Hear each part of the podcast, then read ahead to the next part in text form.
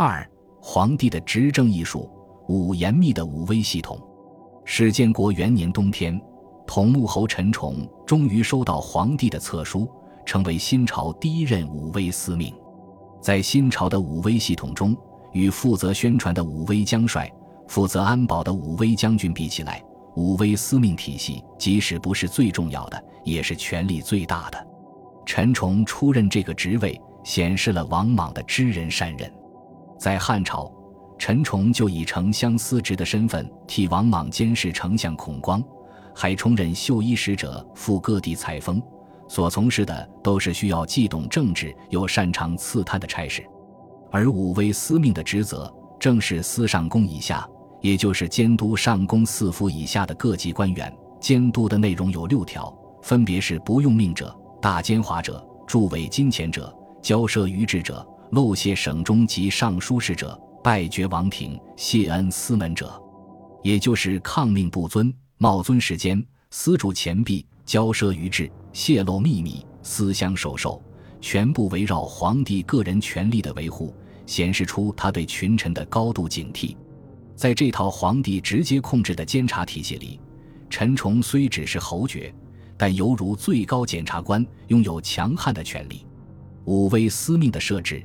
令人想起明朝的特务机构。古代中国的历史，皇权是逐渐加强的，到明清臻于顶峰。例如，汉朝的宰相相当于父皇帝，正是议事时可以坐而论道；但到了后面的王朝，就只能站着。到明朝取消宰相，再到清朝，多大的官员也得跪着与皇帝议事了。新朝虽然很古早。但搞出这套武威司命和武威将帅确实超前，这一部分因为儒家成于春秋时期诸侯见天子、大夫见诸侯的时代状况，因此格外讲究尊尊。另外还因为王莽是一个敏感多疑的人，政治是需要敌人的，当外部的敌人逐渐被消灭，政治就会从内部制造敌人。一个心胸坦荡的人登上帝位，尚且免不了多疑，何况王莽呢？他很清楚，自己登上帝位之前是权臣，所以对权臣特别敏感。王莽的策略是，对高官极度苛刻，不分给实权，越是高官功臣，越要找茬打压；对小吏常施恩惠，时而以帝王之尊为小吏撑腰；对中生代则予以笼络，着力提拔那些敢于为他充当爪牙的人。史书说：“犹被大臣一夺下权，朝臣有言其过失者。”者拔擢，摸清了王莽这一心态，孔仁、赵博、费兴等中生代官员就因为敢于向大臣发难而颇得皇帝信任，升职也很快。特别是孔仁，即陈崇、赵弘、苗之后就任武威司命，替皇帝身背危斗，权倾一时。史建国天凤元年（公元十四年）三月，发生了一次日食。王莽严格按照儒家经说，只要有日食，一定得侧免大臣。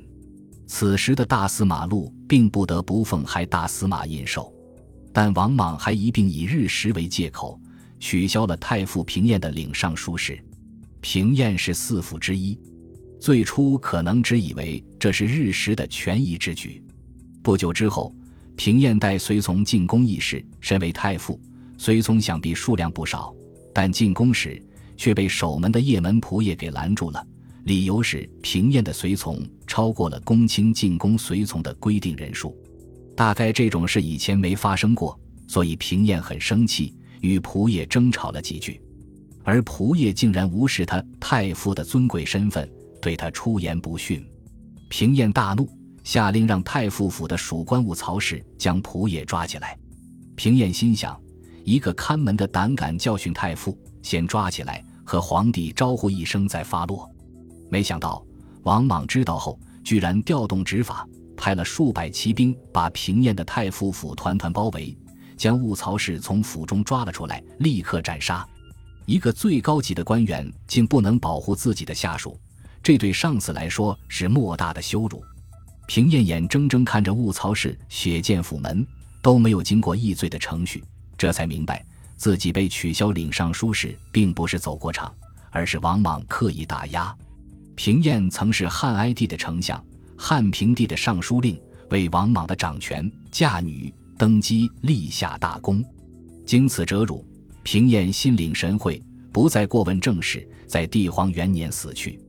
即使是皇帝非常信任的堂弟大司空王毅，皇帝有时候也颇不留情面。大概与平晏受辱同时，王毅的一个下属大司空事，要在晚上通过凤长亭。中国古代夜晚宵禁的制度，直到宋朝才基本废除，所以晚上过亭一般是不被允许的。当年李广被免官，晚上喝酒要通过霸陵亭，亭长喝醉了不让他过去。李广说：“我是卸任将军李广。”亭长却说：“现任将军都不行，何况卸任的？”无独有偶，大司空室要通过的凤长亭的亭长也喝醉了，问都不问，当场拒绝。大司空室只好通报了自己的官职，但亭长仍然不允许，还反问。你到底有没有通关的凭证？一个亭长竟然如此苛刻，大司空室一怒，就抽出马鞭打了亭长。这位亭长也毫不示弱，拔剑回击，欲将大司空室斩杀。剑光落下，血光飞溅，庭长一下子酒醒了，发觉闯了大祸，连夜逃亡。案发之后，郡县依法捉拿庭长的家人，觉得事出有因，就上书为庭长求情。没想到这封上书被皇帝看见了。他说：“这位庭长是奉公执法吗？不要逮捕了。”这并不是一出列宁与卫兵的故事。王莽也并非褒赏庭长执法严明，他的真实意图大概是我赦免你。就像电影《辛德勒的名单》里，辛德勒教导集中营指挥官阿蒙随意杀人，并不能体现拥有权力。一个小偷犯罪被带到国王面前。国王本可以处死他，但却赦免了他，这才是权力。皇帝赦免庭长，是通过对底层官吏的仁慈，展示自己拥有王者的权利。此言一出，王毅心领神会。所幸那位大司空使并没有死，只是受伤。王毅狠狠斥责了他一番。平燕和王毅这两件事，令新朝的高官们小心翼翼起来，不仅约束自己，也会约束下属。而中生代、新生代的官员、吏员们则颇为皇帝归心，但中生代一旦成长为高官，也不免遭受王莽喜怒无常的折磨。孔仁出任武威司命后，成为皇帝的宠臣。等到史建国天凤五年（公元十八年），孔仁的妻子因牵连进王莽孙子孙女王宗和王房的案子而自杀，孔仁倍感恐惧，生怕被连坐。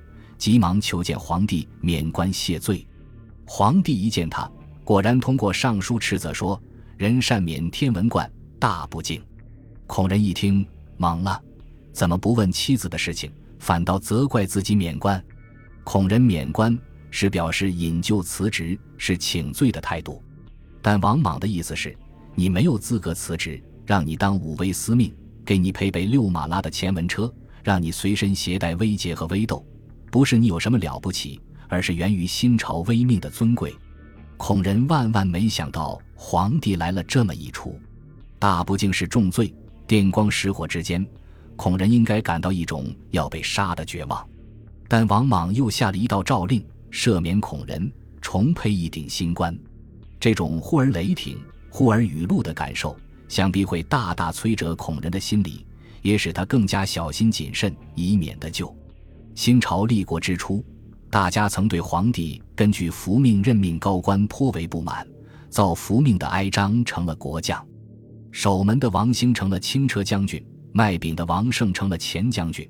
大家一度在心里发出疑问：皇帝怎么能如此轻率荒唐？怎么会媚于时人？事到如今，群臣逐渐明白过来，皇帝把这三个阿猫阿狗捧上高位，只是为了证明福命的正确。从而顺利登基而已，从未赋予他们实权，只是摆设玩具。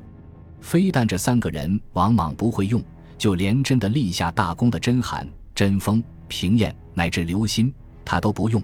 诸公皆轻贱，杀甄封，冷落甄邯和平晏，杀刘歆的儿女，将这些功臣们打压的个个有苦难言，晚景寂寞。立国的十一公里，除了早早死去的王顺。王莽只对两个王氏家族的亲戚王毅、王寻以及军人孙建保持着信任。派到外地去的周穆，至极等同于三公，也是高官，同样受到皇帝的监视。委派周穆本是汉代已有过的制度，目的是监督一个州的事务。但王莽发现这些州牧因为地位太高，反而在纠举案件上懈怠，就增加了新职位，叫州牧监副，职级相当于元氏，来行使纠举监察之责。王莽有效管束了他的功臣高官。既没有大举杀戮，也避免受其所制，还得到了中生代的拥护。